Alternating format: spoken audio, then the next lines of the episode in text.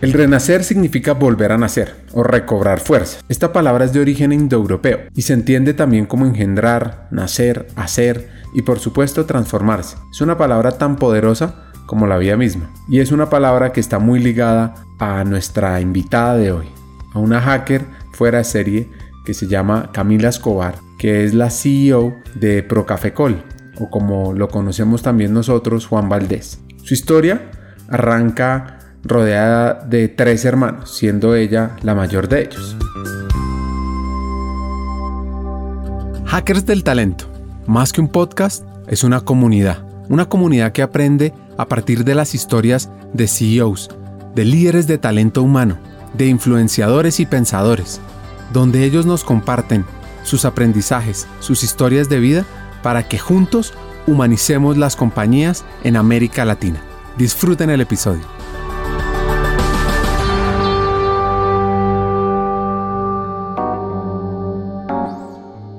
Camila tiene una gran pasión por viajar. Y además, en el colegio le iba bien en matemáticas, idiomas y ciencia. Y llega el momento en el cual tiene que decidir qué estudiar, que es un momento para todos los jóvenes clave, retador, que a veces incluso no nos preparamos para eso. Bueno, entonces ahí, y esto yo creo que nos pasó a muchos que nos graduábamos jóvenes del colegio, y es, bueno, ¿qué voy a estudiar? Llegas a décimo, a once en ese momento, y hay colegios que son hasta doce, pero pues mi colegio era hasta once, y te encuentras con esa decisión de soy bueno para unas cosas y me gusta hacerlas, pero ¿para qué voy a ser realmente útil al mundo más adelante y, qué utilidad encuentro a las cosas que, que, hago? Y ahí me encontré y corrí con mucha suerte porque el esposo de una prima mía, Efraín, a quien, a quien valoro muchísimo, me acuerdo mucho que en una conversación le decía, mira, me encantan las matemáticas y fue él quien, quien me sugirió, ¿por qué no miras ingeniería industrial? Ingeniería industrial como una opción muy rigurosa analíticamente, pero que te abre adicionalmente durante la carrera la posibilidad de ver qué te gusta y para qué quieres ser buena en tu futuro y en tu vida. Entonces fue así, con un consejo de una persona muy cercana a mí, que decidí eh, estudiar ingeniería industrial en los Andes y durante mi carrera también me enfoqué en temas de, economía y hoy en día tengo pues esa, soy ingeniera industrial y tengo una opción en, en economía. Esa fue mi decisión, me parece que es una decisión que hoy en día, con la que hoy en día me siento muy tranquila y muy contenta de haber emprendido, porque tengo unas bases muy lindas, de, rigurosas eh, analíticamente, pero también una flexibilidad de negocios muy chévere. Gracias a que su mamá trabajaba como azafata, Camila usaba los veranos en la universidad para viajar. Además de eso, cuenta que uno de los grandes regalos de su etapa en la Universidad de los Andes fue su gran grupo de amigos y un grupo de amigos diverso. El otro gran regalo tuvo que ver con encontrar un foco laboral. Hay algo que, es muy, que fue muy interesante, que fue el momento en el que tenía que escoger si hacía doble programa con ingeniería, con, con economía o no. Y te quiero contar por qué decidí no hacer y es básicamente porque en el momento que tenía que escoger qué, hacía, estaba, me acuerdo, viendo eh, modelos probabilísticos por un lado en ingeniería industrial, que era una materia completamente aplicable del mundo real, o sea, de tiempos, de movimientos, y estaba viendo al mismo tiempo macroeconomía, creo que tres, una cosa así, que esto era como la décima derivada de... Entonces, en ese momento es cuando, eh, más que ser un momento difícil, fue como algo un poco revelador y decir, bueno, tengo en las manos como este tema tan aplicable y tan del día a día, con algo un poco más teórico, eh, realmente eh, maravilloso también, pero ahí fue cuando dije, creo que me inclino más que mi vida profesional se parezca a algo aplicable de ejecución, de impacto, eh, digamos, en, el día a día.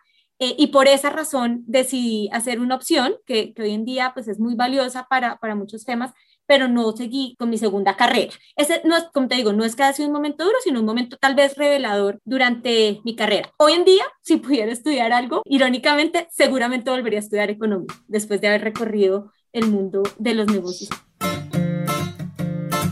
Su vida laboral arranca con un producto insignia colombiano, aquel que logró exportaciones de 13.9 millones de sacos en el 2020.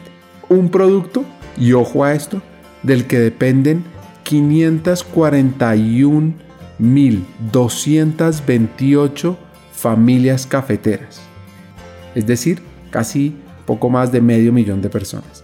Y además hay 656.000 fincas. Imagínense el impacto que esto tiene en el país. Sí, y esa pregunta es buenísima porque nuevamente, y como en el colegio, me enfrento a, algo y era, me gusta un poco todo. Soy una persona que me gusta, que, me gusta todo. Me gustaba más finanzas, más mercadeo que procesos como tal, pero también me sentía cómoda haciéndolo. Y, y ahí es donde yo creo, Ricardo, que, que la vida te pone como varias cosas. Una es definitivamente la necesidad de trabajar duro y de esforzarte y de tomar decisiones, pero al mismo tiempo te juega con, con circunstancias o regalos de la vida que, se te presentan en ese momento. Mi primer trabajo en la universidad fue una práctica en la Federación Nacional de Cafeteros con uno de mis profesores de finanzas, que se llama Luis Alberto Godoy, de, que era nuestro profesor de derivados. Y pues digamos, me pareció espectacular porque hacía parte de todo mi, mi, mi pasión analítica y mi pasión por las finanzas. Y ahí empieza mi vida. Entonces yo creo que más que una, que una decisión o una búsqueda consciente, es como un, un golpe de suerte, un pedacito de estrella que se te presenta en el camino y que empieza a desencadenar temas eh, posteriores que posteriormente se dan en tu vida. Y hoy en día yo estoy en Procafecol con la marca Juan Valdés, que es una marca de la Federación Nacional de Cafeteros, y esto ya no es coincidencia, estoy, estoy aquí porque mi práctica justamente fue en esta institución, por eso creo que se une un poco el trabajo y el esfuerzo con lo que yo llamo la estrella. Bueno, entonces Camila llegó a una práctica en la Federación de Cafeteros, donde no tenía ningún vínculo con el café, y esta misma persona, Luis Alberto Godoy, crea un emprendimiento, un emprendimiento que se llama Estrategias de Gestión de Riesgo y me invita a ser parte de él. Y yo acepté feliz en ese momento acompañarlo, hacerlo algo muy similar a lo que hacíamos en la federación, que era cobertura del riesgo financiero de precios del café para otras industrias de Colombia eh, en este momento. Era ser pioneros en, coberturas. Entonces hicimos petróleo, hicimos gas, hicimos tasa de cambio y, fue un momento espectacular de mi vida, de, de mucho emprendimiento y de mucho conocimiento, que duró poco, duró realmente un solo año, porque en ese momento se me presentó la posibilidad de aplicar a un trabajo en consultoría en McKinsey Company y pues apliqué y pasé, después de hablarlo mucho, me acuerdo mucho charlas con Luis Alberto, me acuerdo charlas con mi papá, que me decían, bueno, e, estas son oportunidades que hay que, que, hay que coger en la vida y, y, también me ayudaba también a redondearme mucho en esto que te decía y es que me, me gustaba un poco de todo, me gustaba no solamente el mundo financiero, sino adicionalmente pues otras, otras eh, funciones eh, empresariales y otras industrias y eso fue justamente lo que logré al haber migrado a consultoría en donde por varios años estuve haciendo temas en varias industrias, en consumo masivo, en la industria financiera, en el gobierno incluso, pero adicionalmente en recursos humanos, en mercadeo, en finanzas como tal. Y creo que eso fue algo de lo que me ha redondeado hoy en día a, tener un rol como el que tengo en el que puedo tener el privilegio de decir que, que hago un poquito de todo eso que me gustaba en la universidad. Esa experiencia, la forma para entender las partes del todo, es fundamental. Y aquí una anécdota. pues confieso además, entre otras, que yo había aplicado antes y me habían mandado una carta y me dijeron, McKinsey dijo, muchas gracias, creo que era como en este momento usted no es nuestro perfil y después volví a aplicar y sí pasé. Yo me río mucho de eso y la gente en McKinsey se ríe conmigo del tema porque sí, efectivamente tuve que volver a aplicar a McKinsey. Yo no sé si era el momento de la, de la carrera, de pronto apliqué chiquita, de pronto no era el perfil, pero bueno, eventualmente ahí estuve como el perfil que sí era. En la consultoría casualmente le tocaron proyectos para empresas de consumo masivo. Así que, ¿por qué no aprovechar eso y especializarse en consultoría en consumo masivo? Pero, pero, pero, me voy porque tengo mi primer hijo. Y básicamente yo duré un año en McKinsey trabajando en un esquema flexible, un esquema de part-time en ese momento. McKinsey la verdad es que tengo que confesar que puso todas las herramientas al frente mío para, para poderme quedar y seguir desarrollando como consultora, pero en ese momento yo me convertí en gerente de proyecto y tengo que confesar que me dio un poquito de miedo, de miedo de poder balancear lo que en ese momento era mi vida profesional con algo nuevo que estaba en mi camino, que era pues, ser mamá. También visualicé que yo quería ser una mamá muy presente y logré conseguir un trabajo de medio tiempo que no era algo tradicional.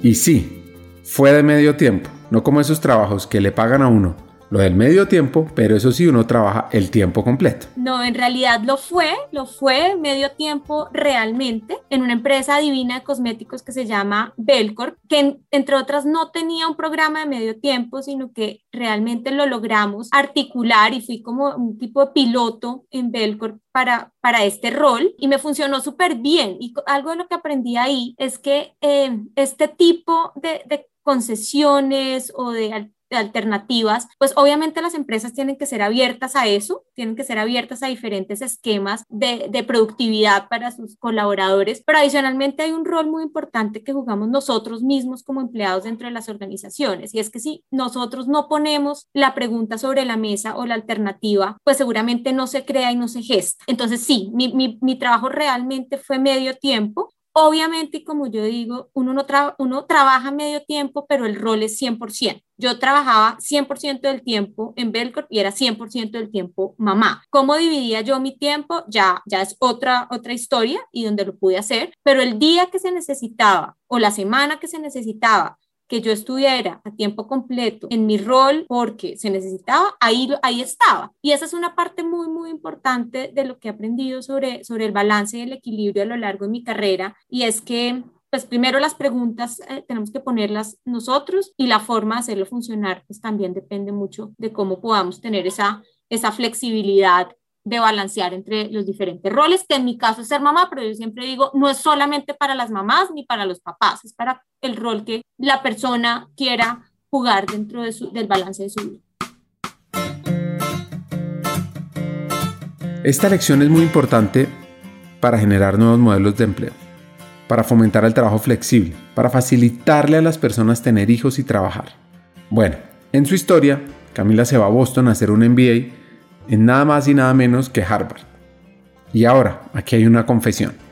Te confieso que, y, oyéndote, creo que la palabra que me producía estar en, en, esta, en esta universidad y sobre todo en el método de estudio, que es un método de caso abierto, era realmente pánico. Y pánico porque obviamente pues no era nativa en el idioma, la gente que va pues tiene una experiencia impresionante y la razón por la cual escogí esta, esta universidad y no otras fue justamente por ese reto que ponía sobre mí misma de poder expresarme, no solo poder, sino tener que expresarme al frente de otras 90 personas, que era el tamaño de mi clase, así me sintiera cómoda o no me sintiera cómoda. Porque si tú te quedas callada en un, en un método de caso, pues básicamente al día siguiente te van a hacer una llamada que se llama un cold call y te toca hablar. Entonces, esa incomodidad, ese pánico que me generaba la experiencia fue, fue buscado, no, no fue casualidad, sino fue buscado. Al final, no puedo decir que al final me sentía totalmente cómoda con, con el tema, aprendí a navegarlo y es algo que se ha vuelto muy importante para mí hoy en día porque, porque todavía siento cosquillas y siento mariposas cada vez que voy a tener una entrevista o cada vez que tengo una charla al frente de un equipo grande o, o cada vez que tengo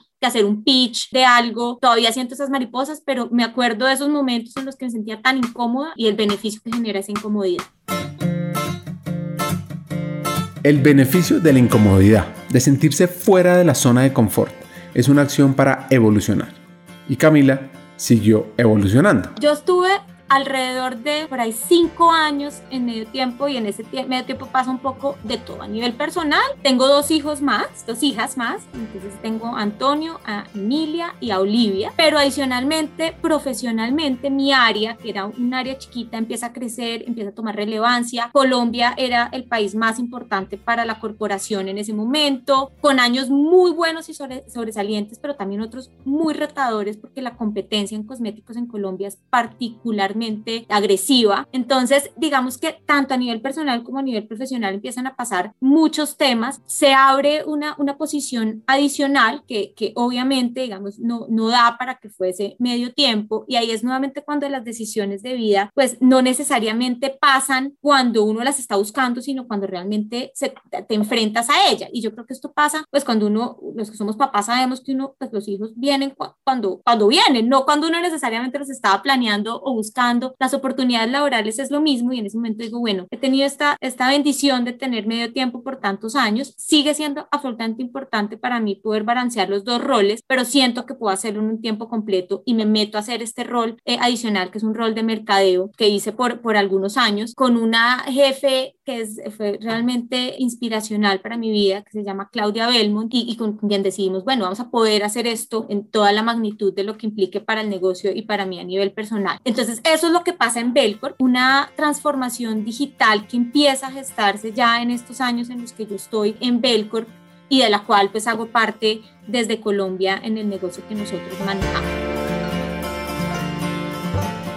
En Belcorp, su desafío más importante yo creo que el reto de la competencia en, en, en, una industria tan, tan disruptiva fue, fue uno de los retos más grandes, porque adicionalmente no solamente el reto de cara al consumidor final, sino a la red de venta directa que, que en este tipo de empresas es absolutamente particular y es cómo ganar la lealtad de estas mujeres, porque en su mayoría son mujeres, para que prefieran a, tus, a tu marca o a tus marcas por encima de otro, por el beneficio de los productos, funcional de los productos, pero adicionalmente por el vínculo que se genera con la empresa. Ese fue definitivamente eh, el reto más grande que nosotros afrontamos.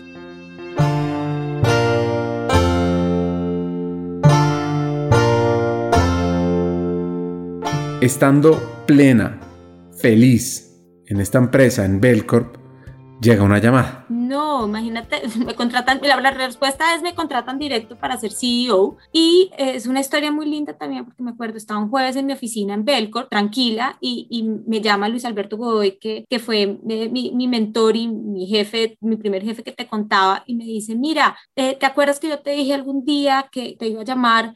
Para hacerte una propuesta y le dije, sí, claro, Luis, ¿de qué se trata? Y me dice, mira, tenemos un, un proceso para, para la presidencia de Procafecol y me encantaría que participaras en ese proceso. Y yo de una le dije, no, o sea, yo estoy perfecto aquí donde estoy, tengo unos retos profesionales muy chéveres, tengo un balance que he trabajado fuertemente, que no quiero romper. Entonces, no, no, me muero del sus. Y me acuerdo mucho que los dos terminamos de hablar. Me dijo, sabes, piénsalo, piénsalo de aquí al lunes y, y hablamos. Y me acuerdo perfecto que el sábado lo llamé y le dije, Luis, yo no tengo que pensarlo más. Yo vamos a explorarlo y si esto sale, pues tienes mi, mi compromiso con, que lo vamos a hacer bien y lo vamos a hacer funcionar para todos. Y obviamente, eh, digamos, surtí todo, todo el proceso, fui seleccionada para, para este rol y hoy en día puedo decir que soy una CEO y mamá pues de muy, muy contenta y que, que, lo está más o menos logrando, porque con esta pandemia también ha sido un reto grandísimo los dos roles. O sea, no, no es que uno haya sido más difícil que el otro, los dos han sido totalmente difíciles y retadores,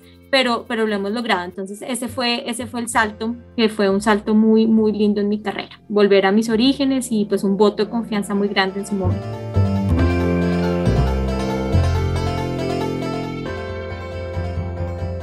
Pues una de las preguntas que uno se hace es, ¿cómo se siente uno de pasar de un rol interesante como el de inteligencia de negocios en, en una gran multilatina a que ahora sea la CEO de Procafecol? yo creo que, ¿sabes? Es como el mismo sentimiento de hablar en esa clase de 90 personas. Es como yo, es algo, primero es la convicción de estoy aquí porque me lo he trabajado, porque eh, tengo la experiencia para hacerlo y porque no me las sé todas, pero puedo aprender y puedo rodearme de las personas que, que, me pueden apoyar en este rol y en esta confianza eh, que me han dado. Entonces es como ese mismo sentimiento de mariposas en el estómago, de un poquito de miedo, pero una, una confianza grande en que pues, la gente que, que surtió el proceso claramente entiende que, que, las, que las, la experiencia, las habilidades, las herramientas que traes contigo es lo que la compañía necesita en ese momento. Y así lo abordé, así, así, así lo abordé con mucha humildad, porque era pues regresar a una industria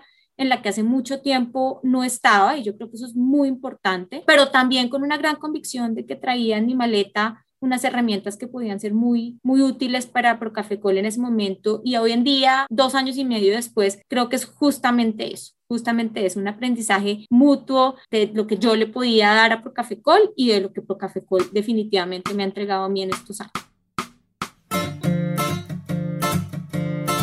Uno de los puntos que he evidenciado en los diferentes hackers del talento que hemos entrevistado y que les recomiendo a ustedes es el rol del mentor en el crecimiento personal y profesional de las personas. Del famoso profesor Godoy. Mira, sí, definitivamente yo soy una persona que trato de buscar mentores en todas mis instancias y coaching y mentoría y, y, entre las mujeres esto es muy, muy importante también. Entonces, efectivamente, en mi negociación con Procafecol, yo dije, miren, es la primera vez que yo soy CEO y yo necesito hacerlo bien y necesito un coach, una coach. Y en ese momento, eh, Juana Duque empieza a ser mi coach profesional para ayudarme a surtir este proceso y yo creo que eso es algo absolutamente valioso, es una herramienta que si uno la puede tener al alcance, al alcance eh, pues es, es muy valiosa. Y adicionalmente, eh, pues coaches eh, informales, otros CEOs, otros gerentes generales, otras mujeres con experiencia,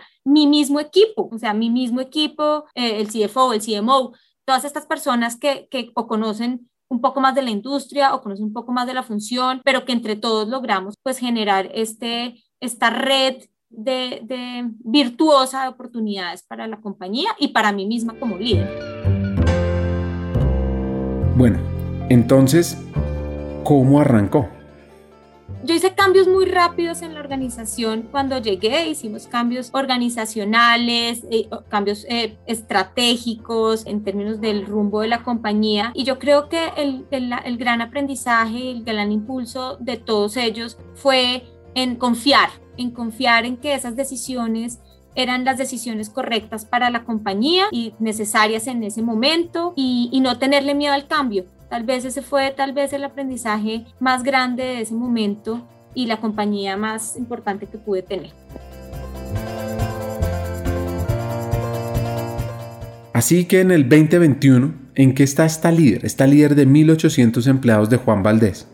Bueno, hoy en día estamos, estoy en una fase, y me voy a robar un nombre de, de, Juan Valdés, que es una fase de renacer. Esta, esta etapa de CEO para mí ha sido digamos, de, de, altos y bajos. El primer año en Procafecol fue un año, como te contaba, de cambios positivos, transformación cultural, planteamiento de una nueva avenida estratégica, incluso las bases de un gobierno corporativo más robusto, o sea, realmente un, como un, año de muchísima creatividad, de muchísima innovación, que adicionalmente culminó, culminó con resultados muy positivos para la compañía. Entonces es, un año como de, sacarla del estadio, de sentirse, digamos, súper tranquilo con ese miedo que uno siente al, enfrentarse a un nuevo rol y, y fue un año maravilloso. Pero llega la pandemia, que sin duda, y puedo decirlo abiertamente, ha sido el año profesional más difícil para mí. Nosotros, y esto lo, he contado mucho, pero de 300, casi 30 tiendas en Colombia y más de 130 en el mundo, tuvimos todas cerradas, solamente 13 abiertas. Los ingresos de la compañía se caen de un día para el otro en un 80%, de manera que fue un reto eh, enorme, como decías, pues con casi 1.800 personas en ese momento a tu cargo, una incertidumbre absoluta de si esto iba a durar 15 días, dos meses, un año, dos años, tres años, como decían los papers por ahí, pues definitivamente fue como líder, pues un, un shock muy, muy grande, un shock muy grande porque incluso los grandes líderes y mi junta, que ha sido una junta directiva que realmente asesora y que me ha acompañado durante todo este proceso, me decían, o sea, esto es, esto es un tema que, que, nadie sabe cómo navegar. Entonces, hoy en día, volviendo a tu pregunta, estoy en ese renacer de haber podido navegar a punta de resiliencia y a punta de trabajo en equipo ese año tan retador que fue el 2020, pero con unas perspectivas muy positivas de lo que volver a ser esta compañía y de retomar esos planes estratégicos que habíamos puesto en el 2019 que estaban dando frutos porque creemos que siguen ahí. Creemos que el valor de la marca Juan Valdés es enorme y que solamente tenemos oportunidades de crecimiento. El tema es que todavía hay mucha incertidumbre. Lo que pasa es que ya enfrentarnos a esa incertidumbre no nos produce tanto miedo como producía el año pasado. Seguimos siendo vulnerables, obviamente, seguimos estando como justamente estamos a puertas de una nueva cuarentena dentro de poco y genera vulnerabilidad, pero, pero ya hay más tranquilidad y hay esa mentalidad de, bueno, ¿cómo vamos a renacer? ¿Cómo vamos a salir de acá? Y te digo que me robo el nombre de Juan Valdés, que en Juan Valdés tenemos un programa de jóvenes caficultores en áreas de conflicto armado en Colombia que se llama Renacer y que el año pasado fue el mantra para mantenernos vivos y fue, digamos, un producto que, que logró materializar lo que nuestra compañía estaba sintiendo y atravesando y me atrevo a pensar que todo el país también. Para cerrar el lado A, una reflexión sobre renacer. Para mí, cada persona a su manera renace en cada día. Todos los días son diferentes, unos buenos, otros malos, y pienso que cada día renacemos porque superamos las dificultades del ayer, aprendemos de ellas para evolucionar, para humanizar y ser más fuertes hacia las metas y los sueños que tenemos. Los espero en el lado B.